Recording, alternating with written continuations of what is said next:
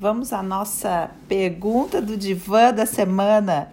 Dani, qual que é a diferença para o clã da gente gerar mulheres ou gerar homens? A diferença é muito grande, mas é importante você entender que não há melhor ou pior, tá? Não é, não existe uma coisa de falar, ah, então quer dizer que se eu gerei homem, então quer dizer que eu tô com isso curado. Não, não é nada disso, tá? Não entendam errado, por favor.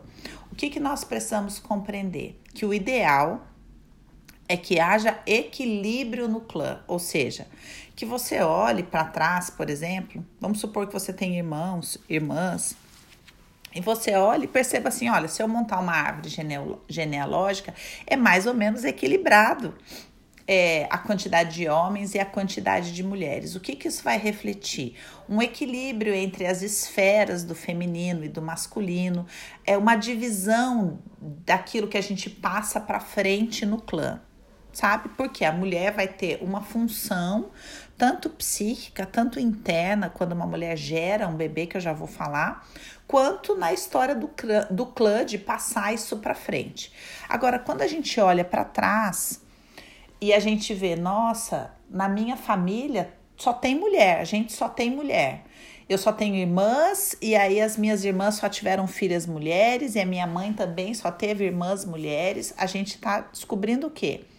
Que há um desequilíbrio, ou seja, esse, esse masculino no clã está excluído. Então, às vezes, a exclusão é tão profunda, é tão intensa, que por compensação as mulheres vão é, tomando essa missão de só gerar mulheres. É uma fidelização, é a ideia do matriarcado, do criar uma, um clã de mulheres. Por quê? Porque os homens foram excluídos, porque os homens foram.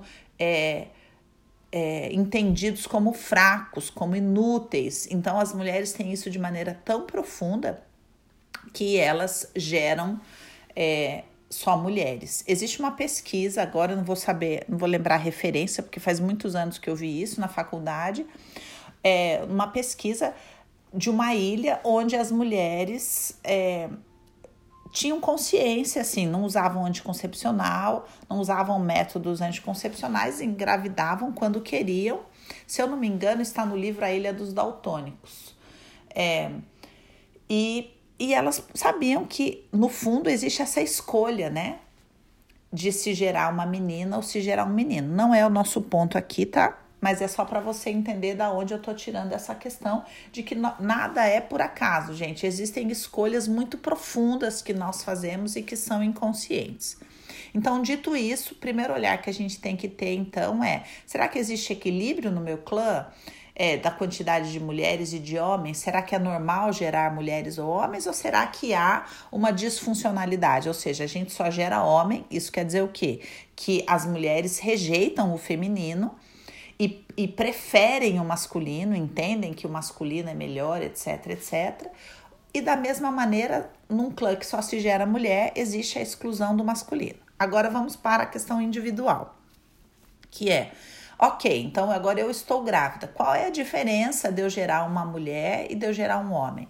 Quando eu gero uma mulher, quando, por exemplo, me casei, tenho a minha primeira meu primeiro bebê descubra ah, é uma menina. O que, que isso quer dizer? Quer dizer que é tempo da gente se voltar para dentro. Tanto eu quanto meu marido precisamos de cura. Na, nas questões femininas, na questão do profundo, na questão dos laços. Então, quando vem uma menina, é, geralmente a família acaba se unindo mais, a família é, acaba se, se, havendo restauração de laços, porque todo o clã recebe vida no feminino, ou seja, recebe cura no feminino, nas relações, na família.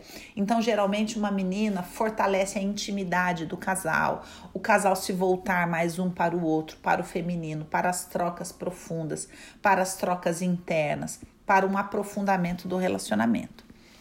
A mulher vive então, durante a gestação de uma menina, cura das suas questões com a mãe, do seu feminino. Ela tende a ficar mais mais vulnerável, mais doce, porque ela recebe uma porção do feminino. Se esse feminino estiver muito ferido, ela pode ter depressão pós-parto, porque o ápice, o excesso do feminino também gera depressão. Então, muitas vezes a gente olha e fala: Dani, meu clã está virando uma aula já, né? Não um áudio, mas ok. Eu acho que vai interessar para vocês. Dani, no meu clã só tem mulher. Aí eu vou perguntar: e tem depressão? Aí você vai falar: olha, menina, não é que tem? Por quê? Porque o excesso do feminino também é depressão, é excesso de profundidade, né? Falta falta o ímpeto, falta a energia ígnea, falta o yang, né? Falta o masculino para falar, vamos pôr aqui agora, gente, vamos, vamos viver as coisas, certo? E aí, ai, tá bom, agora entendi. E do menino, quando a gente gera menino, como que é? Então quer dizer que é um tempo de ir para fora. Então geralmente, ai Dani, tô grávida de um menino e você sabe que eu tive uma mudança no meu trabalho, mudei de área, mudei de empresa, o meu marido tem um negócio e agora ele resolveu ampliar. O menino, ele joga a família, joga o clã para fora. A função do menino é é espalhar a semente, é expandir o território, sabe? Enquanto que a menina traz profundidade, traz, traz força para os vínculos familiares, fortalece o clã nas suas relações, nas suas unidades. Aonde havia separação, essa menina traz união. Olha, meu irmão, ele não vinha aqui em casa. Depois que a minha filha nasceu, ele começou a vir. A gente, nossa, nossa relação melhorou. Quem trouxe isso? A menina trouxe isso para o clã. E o menino? O menino traz a expansão para fora, traz é, é, a força e a ígnea para ir. Olha, quando eu tive um menino, é que a gente decidiu mudar de país, ou enfim, o menino traz essa questão para fora. Quando eu falei isso numa live, gente, eu estava falando de uma questão pessoal, porque quando eu. Agora eu vou contar um testemunho, tá? Porque aí agora envolve as questões espirituais. Quando eu estava grávida da minha filha, da minha primeira filha, eu estava de madrugada com barrigão num momento de oração e o Espírito Santo falou comigo e disse: Um dia você vai gerar um menino, mas eu ainda preciso curar muitas coisas no seu útero porque você vai ser a primeira mulher de três gerações a gerar um menino. E o que, que o Espírito Santo falou comigo? Que eu precisava de cura para não matar né, o masculino desse menino no meu útero por conta da quantidade, da quantidade de exclusão do masculino que havia no meu clã, das gerações, o quanto as mulheres tinham raiva de homem, o quanto as mulheres excluíam o masculino. Então eu precisava ainda ser curada dessas coisas no meu útero para que é, eu pudesse gerar um menino sem tolir a potência dele, sem é, tolir a potência do masculino em mim. Quando depois passaram-se alguns anos, sete anos na verdade, depois eu fiquei grávida do meu filho Israel. E no momento dessa, da minha gestação, eu, por conta de ter uma gestação logo depois da outra e ter sido cesárea, etc., eu tive, Israel era grande, eu tive que fazer repouso. Então, para mim, foi um, um aprendizado muito difícil, porque eu estava gerando um menino no ápice da minha impotência. Eu precisava experimentar essa impotência para deixar com que esse menino fosse potente. Era uma cura minha, era uma cura geracional, sabe? eu precisava aceitar ser cuidada. Então, no fim da minha gestação, as mulheres tinham que vir na minha casa, tinham que me ajudar, tinham que dar banho nas minhas filhas, tinham que cozinhar, tinha que lavar roupa.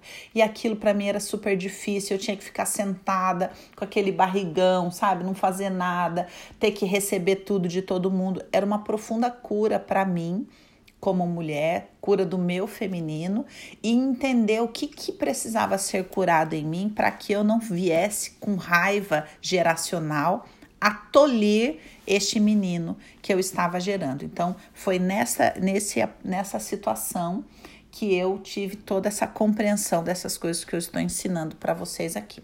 Espero que tenha ficado claro e que isso traga ganhos para vocês e que vocês possam interpretar os momentos que vocês geraram, meninos e meninas, na história de vocês, pessoal, interna e na história do clã de vocês. Um beijo.